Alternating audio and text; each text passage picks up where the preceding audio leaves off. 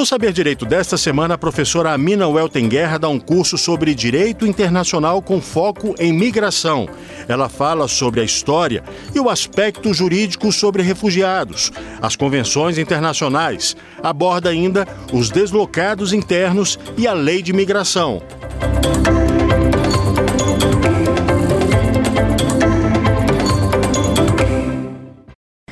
Olá, pessoal, sejam bem-vindos de volta a essa nossa quarta aula sobre direito migratório. Eu sou a professora Amina Welten Guerra, sou coordenadora da pós-graduação do CEDIM em Belo Horizonte, pós-graduação de Direito Internacional. Sou professora nos cursos de graduação e também pós-graduação, dou aula de Direito Internacional. Sou mestra com laude em Direito Público pela PUC Minas. Tenho uma pós-graduação pela Universidade de Bolonha, na Itália, em Migração, Direitos Humanos e Desenvolvimento. Eu me formei em Direito na Universidade Universidade de Bolonha, também na Itália, estudei lá por seis anos e depois tive meu título reconhecido pela UFMG. Nesta aula nós vamos falar sobre deslocados internos. Por que eu escolhi falar uma hora sobre isso dentro de um curso de direito migratório? Vocês vão entender o porquê, né? Porque a gente está falando sobre refugiados, enfim, deslocados é uma palavra que. O que, que significa deslocado, né? A gente pode até mesmo nem entender direito o que, que significa isso. Mas dentro do direito migratório tem uma importância muito específica e eu quero trazer isso para vocês e o porquê a gente vai se deter durante uma hora sobre esse assunto. Primeiro, quando a gente fala de deslocado interno, nós estamos falando daquelas pessoas que precisaram sair também dos seus locais de origem ou de residência habitual foram obrigadas a escapar ou a fugir em funções de conflitos armados, em funções de, em função de situação de grave generalizada também violação de direitos humanos, catástrofes naturais ou até mesmo catástrofes provocadas pelo ser humano ou mesmo pessoas é, que estejam sendo até mesmo perseguidas. Mas qual que é a grande diferença entre essa definição e a que eu dei para vocês até então de refugiado? Na verdade, são duas diferenças. A primeira é que, do ponto de vista internacional, a gente não tem uma definição pacificada sobre a figura do refugiado, tá? Assim como nós temos a figura do, do Quer dizer, a gente não tem uma definição pacificada da figura do deslocado, que é o nosso tema dessa aula aqui agora. Em relação ao refugiado, nós temos. A gente ficou falando duas horas aí para trás. Se você está pegando essa primeira aula aqui, pode voltar que a gente fez outras três anteriores, tá bom? Então, de refugiados, nós demos uma definição específica do direito internacional, mas de deslocados nós não temos uma definição pacificada. Essa é a primeira diferença.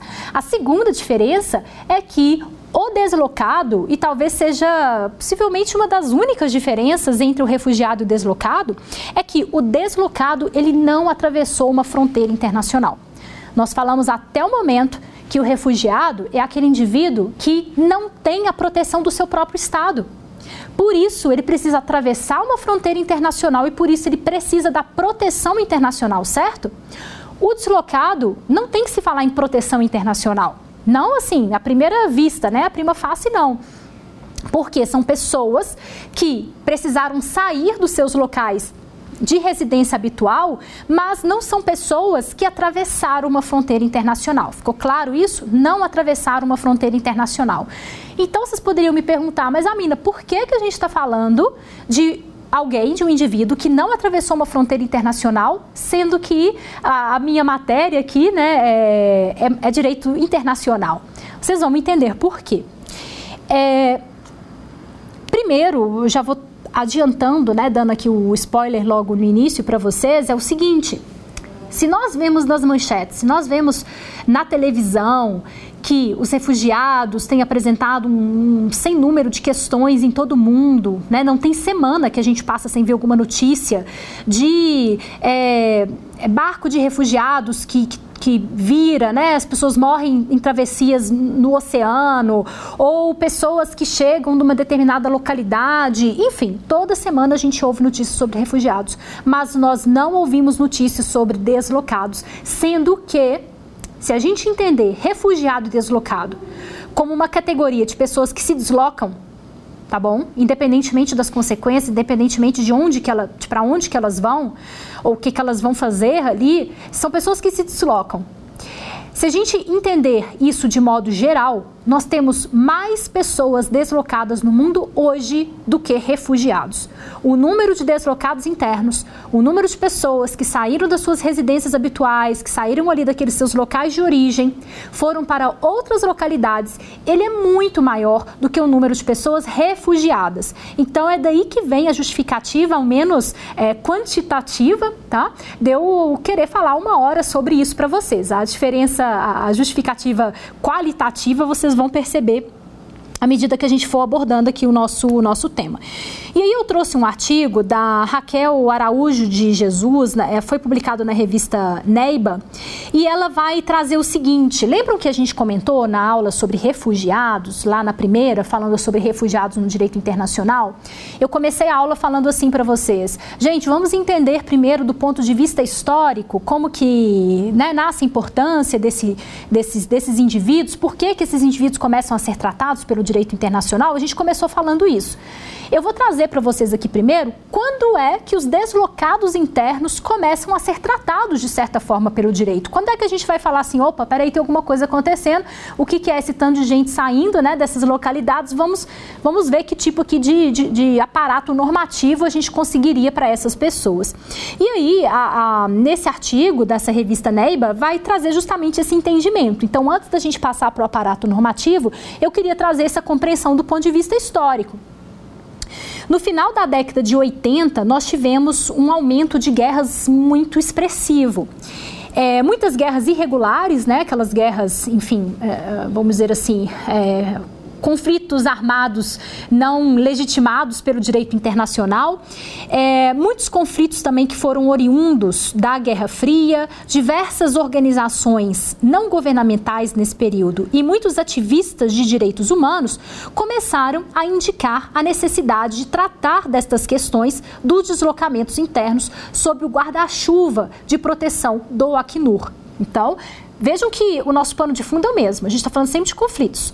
Refugiados, a gente começou a falar de maneira mais específica depois da Segunda Guerra Mundial, não foi? Deslocados internos, a gente também começou a falar mais depois de um contexto de conflitos. Só que aí acendeu-se também essa luzinha, mas foi já na década de 80. Refugiados, a gente está falando disso desde o início do século 20. Deslocados, a gente começa a falar já a partir da segunda metade do século 20, certo? E aí, é, eu, eu queria já antecipar isso daqui para vocês começou-se a, a, querer tratar da questão dos deslocados dentro desse guarda-chuva da ONU. Por que, que eu estou falando guarda-chuva da ONU? Nós já falamos, vocês já sabem, que o Acnur é quem trata dos refugiados dentro do direito internacional. Só que o Acnur, ele exerce também uma proteção de outras tipologias de indivíduos e não apenas de refugiados, tá?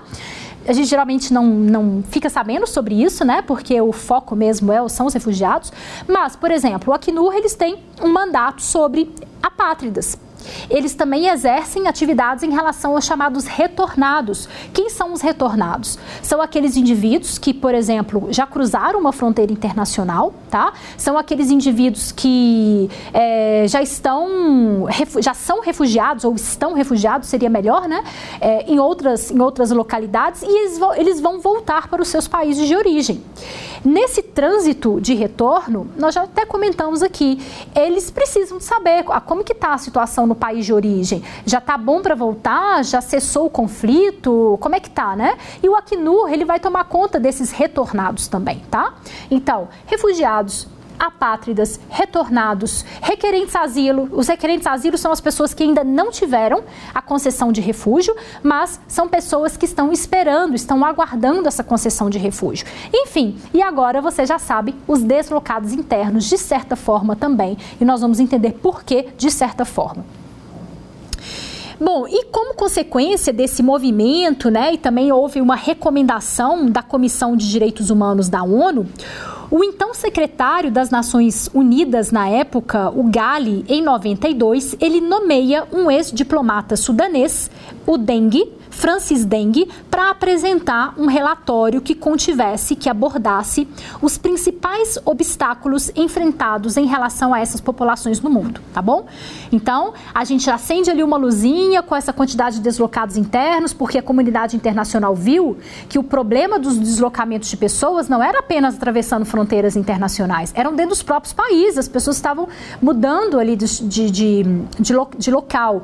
E aí foi levado isso. Será que a ONU também não poderia, de certa forma, tratar desses indivíduos? É, dengue, vem aqui para a gente fazer um relatório sobre essas dificuldades que essas populações passam ao redor do mundo, tá? Então, basicamente, foi essa que a o raciocínio. E o objetivo final desse trabalho era pensar numa estratégia em que todos os países pudessem adotar, que todos os países pudessem, de certa forma, é, adotar para proteger e para assistir essas pessoas deslocadas internamente. Um ponto importante da gente compreender também da mesma forma como nós vimos que a figura dos refugiados ela vai ter uma definição, a gente tem uma definição do direito internacional e a gente pode ter definições diferentes a, a, dependendo de cada país, certo? Nós vimos que no Brasil, por exemplo, temos uma definição mais alargada. Na questão dos deslocados, gente, essa definição ela vai mudar muito também, tá? Alguns países têm uma definição de deslocados internos, só que outros não têm. É, e um país que tem, e né, assim, incrivelmente, é, apesar da situação humanitária muito difícil que eles vivem, um país que tem uma definição de refugiados é a Colômbia. A Colômbia, ela vive um problema de deslocamento interno já há muito tempo. Existe uma situação muito séria acontecendo ali dentro, inclusive daqui a pouco a gente vai ver, a Colômbia ultrapassou a Síria em número de deslocados internos. Então, ele já tem um arcabouço jurídico nesse sentido, tá? Em 1997, a Colômbia ela promulgou uma lei para proteção dos direitos dessas populações. Então, gente, para quem quer estudar sobre deslocado interno e compreender essa categoria de indivíduos, vão lá para a legislação colombiana, porque eles têm bastante coisa. E nessa legislação, é, até hoje é considerado uma das legislações mais completas do mundo em termos de des, des, deslocados internos, só que existem muitas críticas, porque, por exemplo, eles não incluíram como deslocados aquelas pessoas, aquelas famílias que abandonam as suas casas devido aos efeitos nocivos das fumigações das plantações de coca na Colômbia. O que, que a, a autora aqui vai querer dizer com isso? Que justamente, sem dúvida, a definição de deslocado ela não prescinde de um certo interesse político, né? Então, apesar de ser uma legislação extremamente ampla, extremamente avançada, determinados tipos de deslocamentos não vão estar previstos dentro da lei colombiana. O Acnur, como nós falamos, ele tem um, ele exerce um, um papel, em inglês, a, a, terminologia dos deslocados, vocês vão encontrar como internally displaced person, é, internally displaced people. Vocês vão encontrar essa terminologia pelo Acnur. E lá naquele relatório Tendências Globais, que eu comentei na aula 2 com vocês, Global Tendencies, vocês conseguem também encontrar todo o mapeamento de onde que estão esses deslocados, né? De, enfim, quais são as maiores dificuldades que eles encontram, quais são os países com maior número de deslocados hoje no mundo. E a Colômbia, como já antecipado, ela apresenta o caso mais grave de deslocados na América e eles estão sob o mandato do Acnur desde 1998. E aí, como que acontece isso, gente? Porque vejam só, a gente tem comentado até então que o direito internacional ele convive com um aspecto muito peculiar é, da sua existência, que é a soberania do Estado vocês já sabem, soberania significa o quê? Que o Estado ele pode fazer as leis dentro do seu próprio território, assim como pode impedir que outros países façam leis dentro do seu território também. A gente vai chamar de soberania interna e soberania externa. Então, quando a gente fala de deslocados, já que é uma pessoa que não atravessou uma fronteira internacional, como que pode vir o Acnur e atuar em cima dessas pessoas que estão deslocadas, por exemplo, brasileiros deslocados dentro do Brasil ou colombianos deslocados dentro da Colômbia. Qual é a justificativa para o Acnur vir e, de certa forma, atuar nesses tipos de, de populações, tá bom? Então, essa é a, a grande questão. E a Colômbia, o que, que ela fez? Ela pediu foi uma solicitação do próprio governo colombiano para que o Acnur atuasse, tá bom? Então é diferente. A Colômbia foi lá e falou: Acnur, precisamos de vocês, por favor, venham aqui treinar, a, a capacitar as nossas pessoas para lidar com isso. E aí, em meados de 1997, o governo colombiano ele vai solicitar ao Acnur essa assessoria para atender a sua população deslocada. Então, basicamente, o secretário-geral das Nações Unidas vai ter que flexibilizar o mandato da Acnur, não é? Porque o mandato da Acnur era para refugiados, agora está tomando conta de deslocados internos. Mas foi um pedido e houve essa flexibilização. Então, esses indivíduos que também vão sair ali de seus, das suas localidades por esse temor vão ser possivelmente também assistidos pelo Acnur. O Acnur, portanto, ele começou a capacitar as pessoas que trabalhavam com assistência desses deslocados internos. Então, organizações não governamentais, os próprios órgãos governamentais, é, e instituiu-se uma certa cooperação técnica em relação a essas fases do deslocamento, deslocamento incluindo, inclusive, políticas de prevenção ao deslocamento. E esses fenômenos, gente, eles continuam a ocorrer. Possivelmente vocês não sabem, mas agora já vou dar a dica para vocês acompanharem esses números. No Brasil, são mais de 7,7 milhões de pessoas deslocadas. Onde que eu encontrei isso? Lembrando lá da nossa primeira aula que eu falei com vocês que o fenômeno dos deslocamentos, das migrações é um fenômeno essencialmente geográfico. O Instituto Igarapé, ele faz essa medição até, salvo melhor juízo, a última autorização deles foi de 2018. Mas eu recomendo que vocês pesquisem lá no site do Instituto Igarapé, porque é super interessante. Eles têm um mapa interativo, então eles têm um mapa do Brasil e com vários pontinhos. E aí com o mouse você vai percorrendo em cima desses pontos e ele vai te mostrando. Então você clica clique em cima de uma localidade e ele vai te falar Olha, nessa localidade a gente teve não sei quantas centenas de deslocados por esse e esse motivo. É, vai colocar lá a causa, o número de pessoas, o ano, o, o, episódio né, que aconteceu, eventualmente se foi alguma coisa pontual ou não. Então é super interessante. Esse, esses dados que eu, que eu dei aqui agora, esse dado, né, 7,7 milhões, ele é de 2018 do Instituto Igarapé, que, salvo melhor juízo, não atualizou esses dados.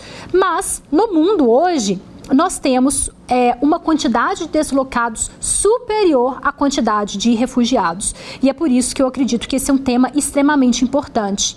Principalmente, nem principalmente, né? Independentemente se for um país pequeno ou um país grande, é, essas situações são todas muito complexas. Ter, você ter que sair do seu local onde você morava porque aconteceu uma enchente, porque aconteceu um terremoto, é, você vai ser um deslocado, certo? Todas essas catástrofes ambientais que a gente ouve, que acontecem acontece todos os anos em tantos locais do Brasil e do mundo, isso gera deslocados internos. Isso é um problema? Bom, depende, depende. A gente vai falando, por exemplo, do rompimento de uma barragem em que você tem que deslocar uma grande quantidade de povos originários de uma tribo indígena específica, isso sim pode ser um problema, porque está ligado ali a toda a manutenção daquela cultura.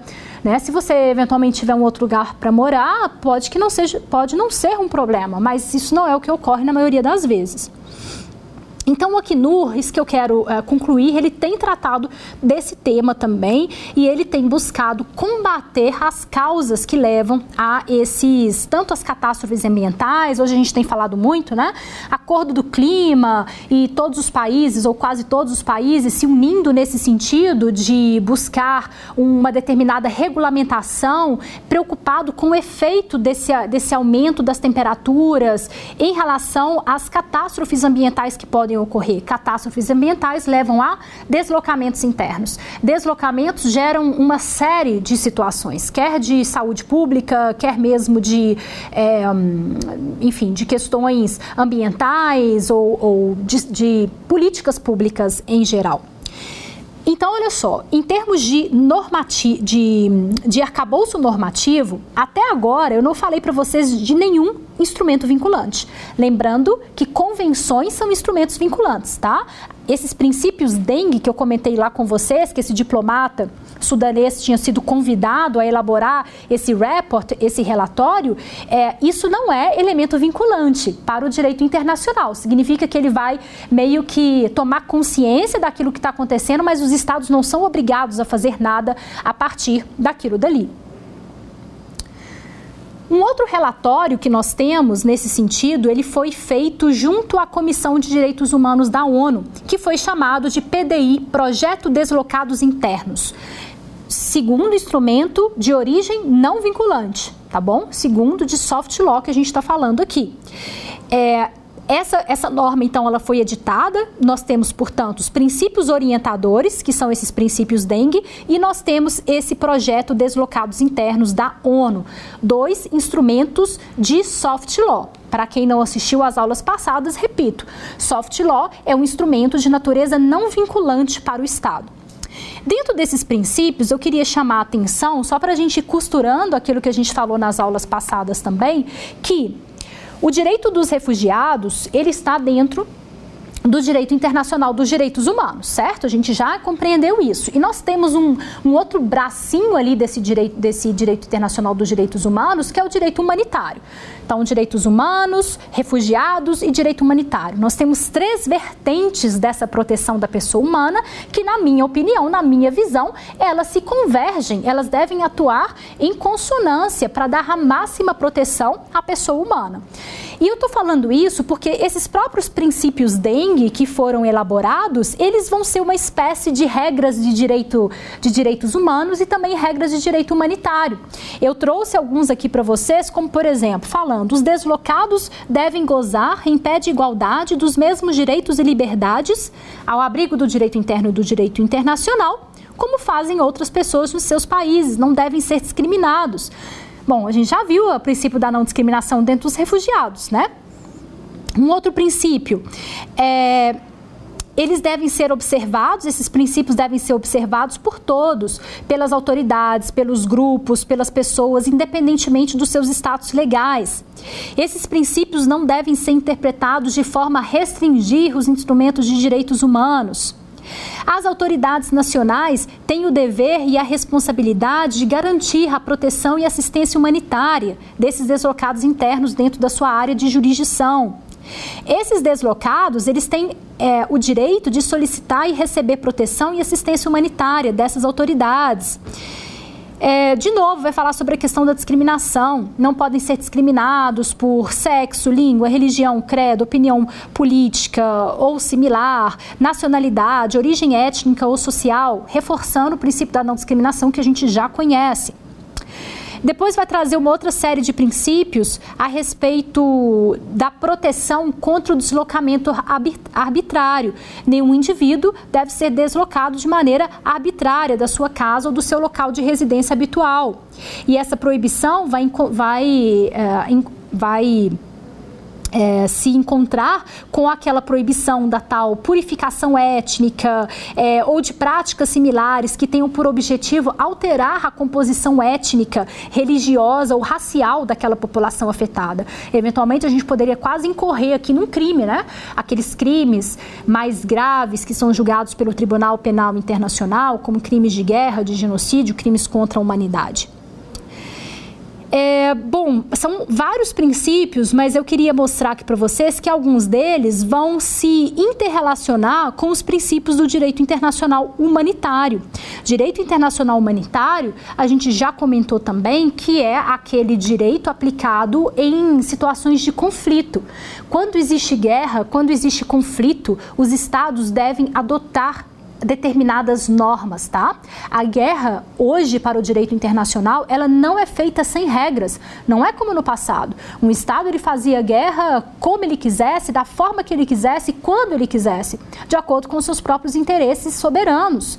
Hoje não funciona mais assim. O, o recurso à força armada, ele deve ser legitimado pelo direito internacional. E no momento em que o recurso àquela força armada começou, as regras na guerra guerra, elas também devem ser aprovadas pelo direito internacional e é aí que entra o direito humanitário. Então a gente está falando, por exemplo, de você não é, de você preservar a população civil, de você é, ter um determinado tratamento aos combatentes, a, aos, por exemplo, soldados de guerra, quando eles são presos, que tipo de normas devem ser aplicadas, a proibição da tortura, a proibição à execução sumária, enfim, uma série de garantias que vão buscar, uh, de certa forma, regulamentar normas uh, menos injustas dentro do contexto de conflito armado vai continuar esse, esse, esses princípios dengue falando sobre o direito à dignidade, direito à integridade física, tudo isso aqui a gente já viu em direitos humanos, né? A gente já viu, não, certamente vocês aí já viram em outros contextos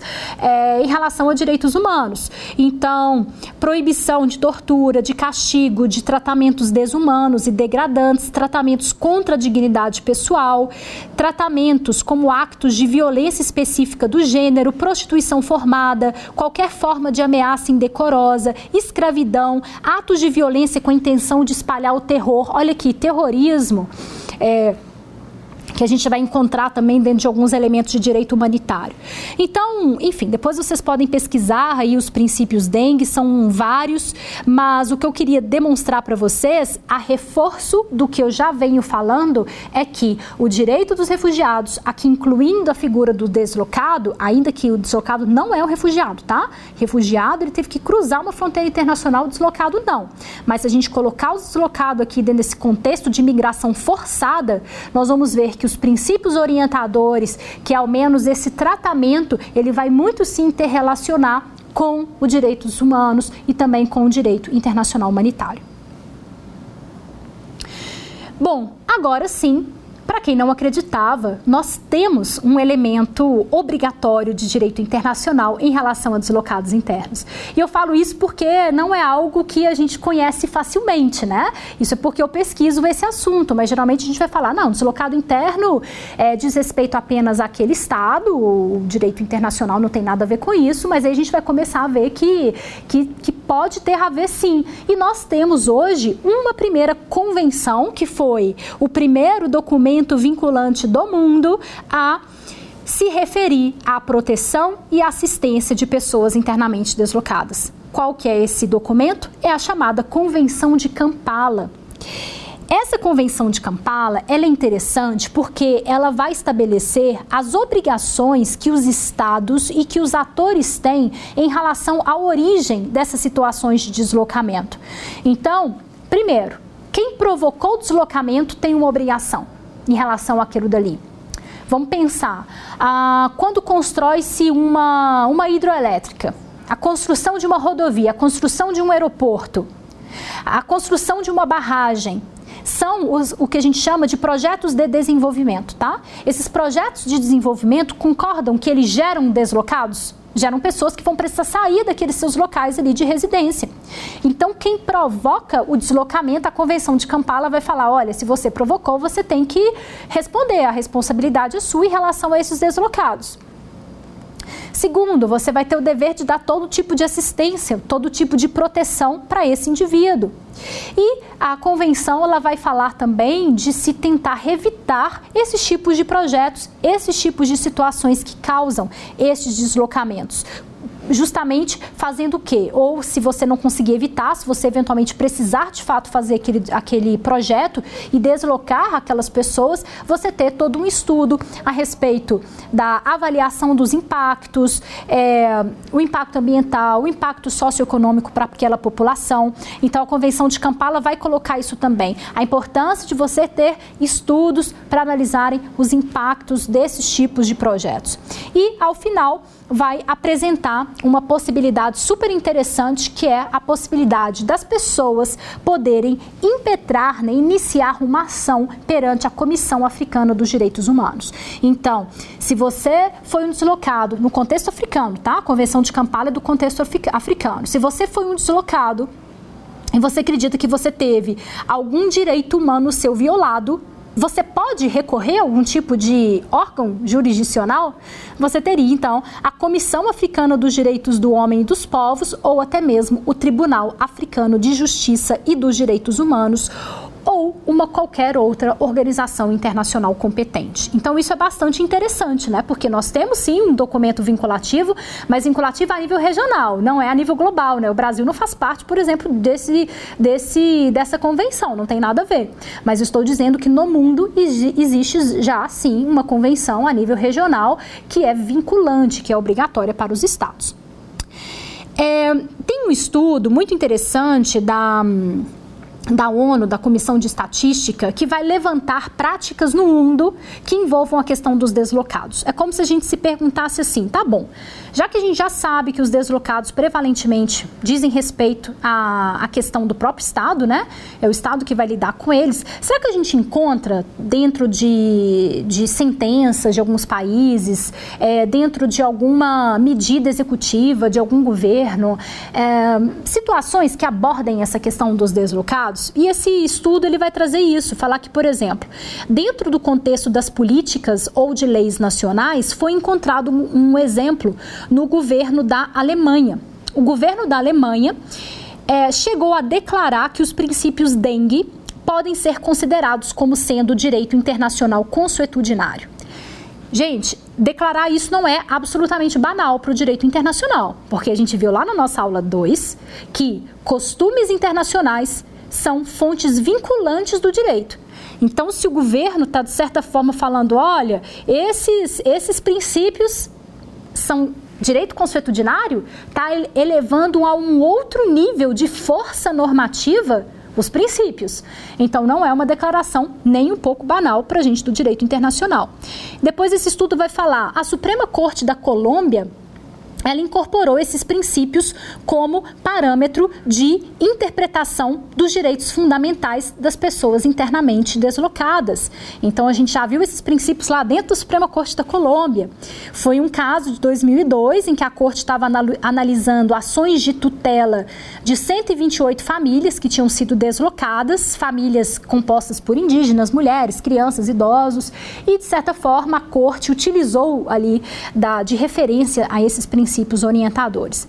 Em 2004, a Corte da Colômbia se utilizou de novo da aplicação desses princípios, falando da importância né, do direito à integridade física, saúde, circulação, paz, igualdade, que, né, gente, a gente sabe que a gente não precisa recorrer a esses princípios para garantir esses direitos às pessoas.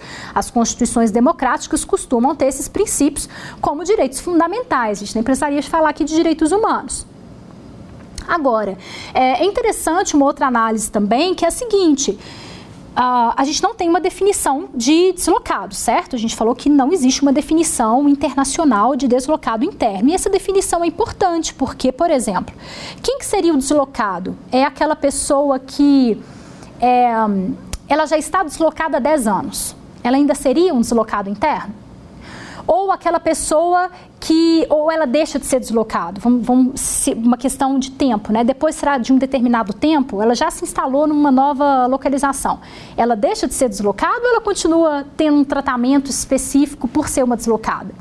As crianças que nascem de pais deslocados, elas já são deslocadas ou, ou não? Ou pelo fato delas né, assim, literalmente elas não se deslocaram. Elas já nasceram em um outro contexto. Como que a gente enquadraria essas crianças? Então isso é interessante, né? Porque justamente é, enfim, a gente precisaria aqui de ter uma definição para saber todas essas particularidades. Um, um, outro mapeamento que eu gosto muito de acompanhar, e eu vou deixar essa dica para vocês, porque a ONU utiliza esse centro de monitoramento para nos dar esses dados que eu vou comentar aqui com vocês agora, tá? Que é o IDMC, Internal Displacement Monitoring Center. Internal Displacement Monitoring Center. O Acnur, lá naquele relatório Tendências Globais, utiliza esse medidor aqui do IDMC para nos falar onde que estão esses deslocados no mundo. Eles vão revelar é bem interessante. Depois vocês entrem no site deles porque é super rico o conteúdo e visualmente é muito bonito. É gostoso de navegar nesse, nesse site para a gente ver a questão dos desastres naturais ligados aos deslocamentos internos. E aí vai falar, né? Lógico. Então, por exemplo, ondas de violência geram muitos deslocados internos, é, conflitos armados geram muitos deslocados internos. É, o conflito na Síria o conflito na Síria já chegou no décimo ano. Tem dez anos que a Síria está em conflito. Imaginem que a Síria, se eu tivesse dando esse curso aqui para vocês há talvez alguns anos atrás, eu ia falar que a Síria hoje é o país com o maior número de deslocados internos no mundo e com o maior número de refugiados, de pessoas que saíram da Síria em condição de situação de refúgio. Mas hoje não.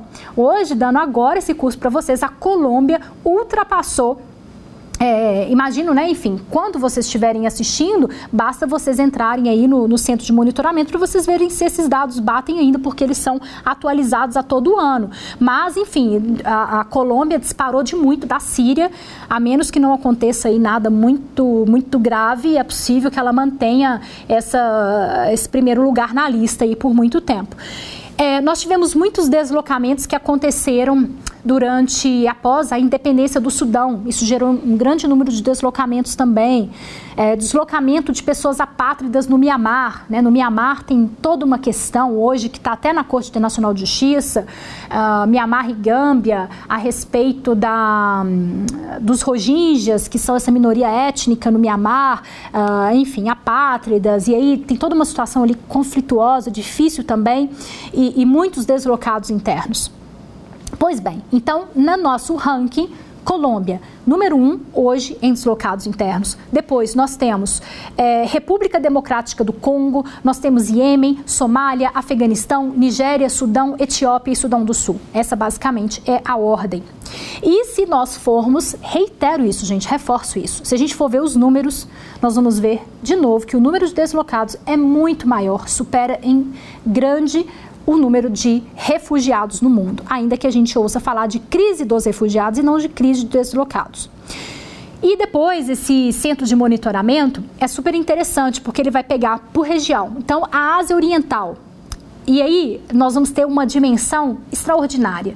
E é daí que vem a importância da questão climática para prevenir, se é que a gente consegue prevenir, futuros grandes deslocamentos em massa. Olha só que interessante, gente. Ásia Oriental, 10 milhões de pessoas, dados de 2021, tá, gente? 10 milhões de pessoas se deslocaram por desastres, contra 300 mil que se deslocaram por conflitos. Desastres, a gente está falando de chuva, de terremoto, de tufão.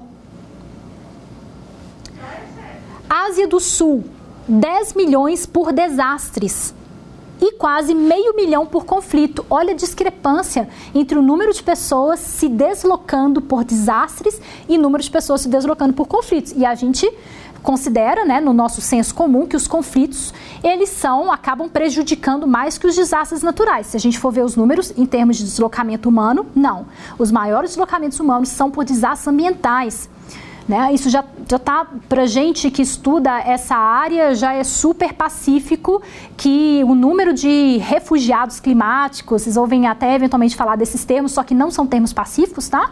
Tem gente que de fato critica o termo refugiado climático, é, particularmente eu não sou muito adapta também dessa terminologia, porque o refugiado ele nasce com uma concepção que a gente já viu, é aquela pessoa perseguida. Se você está sendo perseguido pelo clima, como que, como que se dá essa perseguição, tá? Apesar que tem autores excelentes também que vão fundamentar muito bem aí a sua opinião pelo refúgio climático.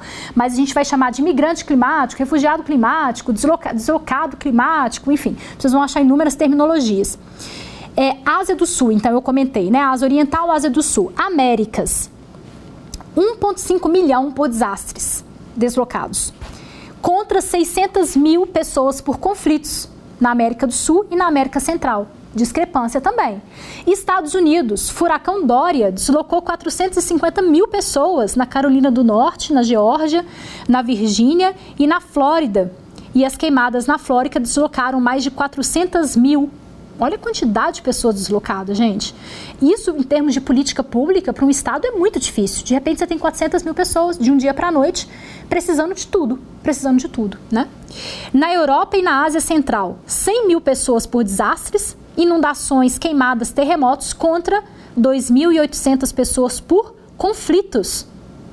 Então vejam, é, no Brasil, em 2019, quando a gente teve o rompimento da barragem da mina do Córrego do Feijão, lá em Brumadinho, Minas Gerais, a gente teve 270 mortes, 270 pessoas morreram, 24 mil pessoas deslocadas. Vejam mais de 100 mil pessoas sentiram os impactos socioambientais, incluindo indígenas do grupo Pataxó quando a gente ouve falar de chuvas, né? Porque às vezes para a gente em termos assim climáticos isso já está super tranquilo nos nossos ouvidos. Ah, vai ter enchente, vai ter, vai ter inundação, mas o impacto realmente ambiental disso, para muitas pessoas, ele é extremamente grave. Matam pessoas, deixam muitas pessoas desabrigadas, enfim. Então, eu quis apresentar aqui para vocês alguns dados. Comentei do Instituto Igarapé, que vocês conseguem um, um certo entretenimento ali no sentido de, de se comunicar com a plataforma e visualizando esses deslocamentos. Falamos do ponto de vista normativo, que via de regra nós não temos do ponto de vista global mesmo é, um documento né, sobre, sobre deslocados, a gente tem apenas a Convenção de Kampala até o momento. E aí nós temos um outro sistema de monitoramento que é incrível, que é o Sistema Integrado de Informações sobre Desastres. A sigla é S2ID tá? Digitem aí também e entrem nesse site, gente, porque é super interessante vocês verem o sistema de monitoramento da Defesa Civil, instituído pela Lei 12.608 de 2012 é, vai dispor sobre essas atividades da Defesa Civil, né? De prevenção, de mitigação, de preparação, bem como a resposta para a reestruturação desses desastres em, em território nacional. E aí é super interessante esse essa lei e, e, depois as instruções normativas também. Eu quero comentar agora da instrução normativa 2 de dezembro de 2016, porque ela vai trazer alguns critérios interessantes que devem ser seguidos tanto pelos estados quanto pelos municípios para declarar a situação de emergência, estado de calamidade ou mesmo para determinar o nível de desastre. E por que eu estou falando isso que pode parecer muito técnico? Porque eu quero ver com você, será que no Brasil nós temos um sistema específico para deslocados internos? É isso que eu estou querendo chegar aqui com vocês. Então, por exemplo, a, essa lei 2608 de 2012, ela vai falar sobre essa intensidade desses desastres. Então, tem lá nível 1, nível 2, nível 3. Os, os desastres de nível 1, nós temos danos humanos, é, específicos, né? Eles vão contabilizando a, a, depender do dano e do prejuízo que se tem, se é algo que você consegue reparar facilmente, se é algo que você não consegue reparar facilmente. Não vou ficar falando com vocês uh, de maneira tão pormenorizada assim. Mas é interessante a gente saber que existem níveis, né? Nível 1, nível 2, nível 3, e cada nível desse vai determinar. Você declara que teve uma situação de emergência, rompe uma barragem, tem uma enchente. Onde que os deslocados entram nisso? Quando fala que tem é, calamidade pública, será que envolve é, a presença ali de deslocados? É essa pergunta que eu vou tentar responder aqui com vocês. E aí, basicamente, nós temos. É, nós temos essas instituições normativas que, é, quando um desastre ocorre, a autoridade municipal ou a autoridade estadual recolhe as informações e passa para o governo federal. E existem fases nessa, nesse processo de, de repasse dessas informações. A primeira, a primeira parte desse processo vai ser justamente você identificar. Tem um tipo, uma tipificação que é feita de acordo com o cobrar, cobrade. Então você coloca lá, por exemplo, qual foi a área afetada, qual foi a data da ocorrência, quais foram as causas e os efeitos dos desastres, tiveram danos humanos, danos ambientais, danos materiais, perdas públicas, perdas privadas. É, você informa as instituições, você relata também quais foram as instituições que você já informou. Enfim, é muito detalhado, né? E essa terminologia adotada pelo governo federal para os desastres, ela não utiliza dessas expressões, dessas expressões deslocados ou deslocamento por causa de desastre. Então, como que o, o governo federal faz? Ele vai avaliar de acordo com o dano humano. E aí os danos humanos, eles são agrupados em vários grupos. Então, a gente tem, por exemplo, mortos, feridos, enfermos, desalojados, desabrigados. Vamos pegar essas categorias que talvez possam ser mais próximas para gente. Desalojado e desabrigado. Será que seria deslocado? O desalojado é aquela pessoa cuja casa foi danificada ou destruída, mas são pessoas que não precisam de lar temporário.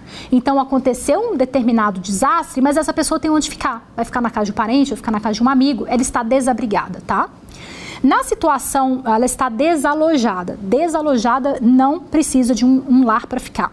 Agora, a pessoa desabrigada também teve a sua casa danificada ou teve a sua casa destruída é, ou estão em um local iminente de destruição e precisam de abrigo temporário. E precisam de abrigo temporário. Será que seria o caso de um deslocado? Ou depois a gente tem os desaparecidos ou outros afetados que foram afetados de uma outra forma. E aí eu trago para vocês a análise de uma professora Érica Pires Ramos, ela fala muito sobre migração climática e ela e outros autores vão fazer uma análise desse Sistema Nacional de Informação de Desastres, vinculando isso à questão dos deslocados, como se quisesse responder essa pergunta. Será que no nosso sistema a gente consegue identificar esses deslocados? Será que esse sistema de de repasse de informação, esse sistema integrado que nós temos sobre essas pessoas que foram vítimas de algum tipo de desastre, será que contempla-se esses refugiados? E aí, essa análise delas é super legal, coloquei na bibliografia para vocês. E elas vão dizer o seguinte: olha, atualmente no Brasil, o nosso quadro normativo, ele não trata dos deslocados internos, tá? E se, em alguns casos, a situação desses deslocados internos ela pode coincidir com a situação, por exemplo, daqueles desabrigados. Então vamos, vamos pensar, por exemplo, aquela pessoa que está deslocada, é, sim, ela pode estar desabrigada. Ela pode ter perdido essa casa, se for em virtude de um desastre natural, ela pode sim ter perdido, ter tido a sua casa danificada, e ela pode não ter realmente onde ficar. Tudo bem, até aí, eventualmente, a gente faria coincidir com os desabrigados. Mas, e se foi uma pessoa que se deslocou em virtude da seca? Por exemplo, na Síria, muitos dos deslocados internos uh, foram em virtude da seca. Ela atravessa uma seca muito grande há muito tempo. A sua casa não foi danificada. Então, você não entraria na contagem dos desabrigados. Então, na verdade, é, essa categoria de desabrigado, de desalojado, ela não é suficiente para a gente compreender a complexidade dos deslocamentos internos dentro do Brasil. É, então, enfim, aí os autores nesse artigo eles vão sustentando isso, né? Que esse sistema, esse S2 e D, ele não é adaptado para identificar esses fenômenos. E ao longo das pesquisas que eles fizeram, eles viram que antes dessa lei, lá em 2012, antes de 2012, antes da implementação desse sistema de informação, nós tínhamos no Brasil três formas de se relatar os desastres. A gente tinha um sistema que era tipo um formulário chamado NOPRED, formulário de notificação preliminar de desastre, que era preenchido até 12 horas após a ocorrência do desastre. Nós tínhamos o Avadan, que é o formulário de avaliação de dados. Esse formulário ele vai informar as características dos desastres, então vai avaliar quais foram os danos humanos, os danos materiais, os danos ambientais onde a categoria de deslocados era prevista. É isso que elas vão trazer. Olha, não é que essa categoria nunca existiu no Brasil. Antes de 2012, nesse sistema aqui do Avadan, existia sim essa categoria de deslocados. Eles eram colocados ali ao lado dos desabrigados e dos desalojados, mas que foi removido em 2012, né? E, e esse, o agrupamento também por idade dos grupos era feito um agrupamento desses, desses grupos por idade. Isso para a gente é bastante interessante. Lá desde a nossa primeira aula a gente tem comentado como que você pode pegar lentes diferentes para avaliar o fenômeno migratório. E uma dessas lentes é a lente da idade. São crianças, são adolescentes, são jovens, são adultos, são idosos. Isso muda as políticas públicas. E aí, nesses documentos que esses autores vão analisar, com base nesse sistema, ficam evidentes as lacunas, as limitações desse sistema. Eles vão identificar que não existem categorias que reflitam de fato esses deslocamentos nesses contextos, nesses contextos de desastres, e que essas duas categorias que nós vimos, desabrigados e desalojados, se concentram apenas na questão da perda da casa, não é? Ou você perde a casa ou você não perde a casa. Se concentra apenas nisso. Isso é muito raso para a gente conseguir, de fato, determinar, compreender quais são as complexidades, quais são as particularidades desse processo de deslocamento. Bom, é, então não obstante, né, haver uma diferença entre o que sejam esses deslocados internos e esses refugiados, o Acnur, do ponto de vista do direito internacional, eles vêm sim assistindo a esses deslocados internos com o objetivo de exercer essa proteção universal dessas pessoas. Só que para isso, o que, que eles precisam?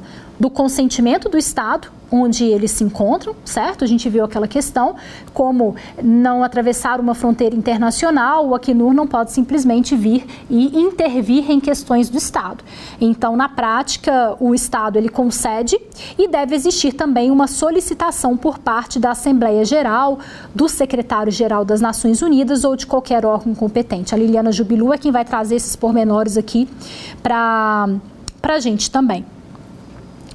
Bom, pessoal, nós entendemos, portanto, neste bloco, a questão dos deslocados internos. É interessante a gente pensar que, da mesma forma como nós comentamos na aula passada, a respeito daquelas agências que, de certa forma, trabalham dentro da questão dos refugiados. Nós falamos, por exemplo, do Comitê Internacional da Cruz Vermelha, a Unicef, apesar de ser voltada para crianças, atua muito em contextos migratórios difíceis, com trabalhos específicos para crianças. A ONU Mulheres, enfim, nós temos uma série ali de agências. Quando a gente fala de deslocados internos, possivelmente também a gente vai ter integração dessas organizações. E sem dúvida é isso que eu defendo. Defendo uma maior sistematização em termos tanto de políticas públicas quanto eventualmente cooperação internacional, até mesmo técnica, para lidar com essas situações. Nós entendemos isso nesse nosso bloco e agora é, nós vamos para o quiz.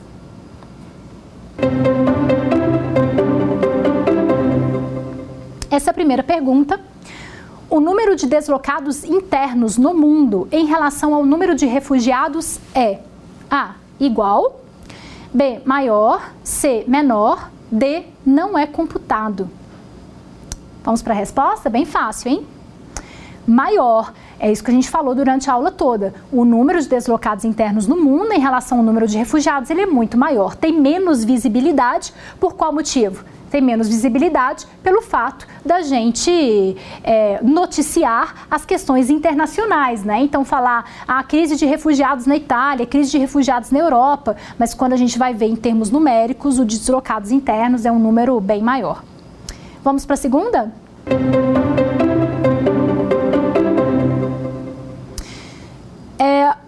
país com o segundo país com o maior número de deslocados internos no mundo é o Congo, a Palestina, a Síria ou o Iraque? Resposta: a Síria. A Síria hoje é o segundo país com o maior número de deslocados internos no mundo. Nós vimos que a situação ela é mais crítica na África, realmente, mas a, a Síria continua sendo o segundo maior país. Depois, eventualmente, a gente vai ver ele na nossa próxima pergunta. Vamos para o próximo?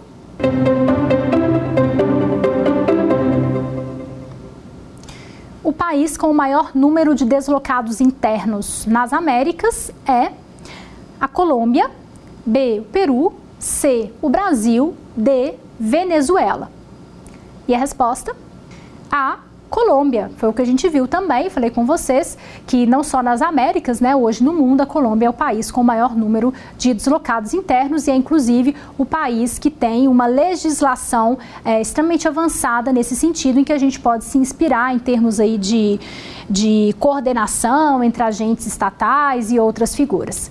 Bom, espero que vocês tenham entendido tudo aqui que a gente falou sobre deslocados internos e tenham entendido também a importância da gente abrir sempre mais os olhos para esse tipo de realidade, em especial se tratando da motivação de desastres naturais. Então, a importância da gente ter em mente que realmente as chamadas migrações climáticas, elas vão fazer cada vez mais parte da nossa vida. Até a próxima aula. Quer dar uma sugestão de tema para os cursos do Saber Direito?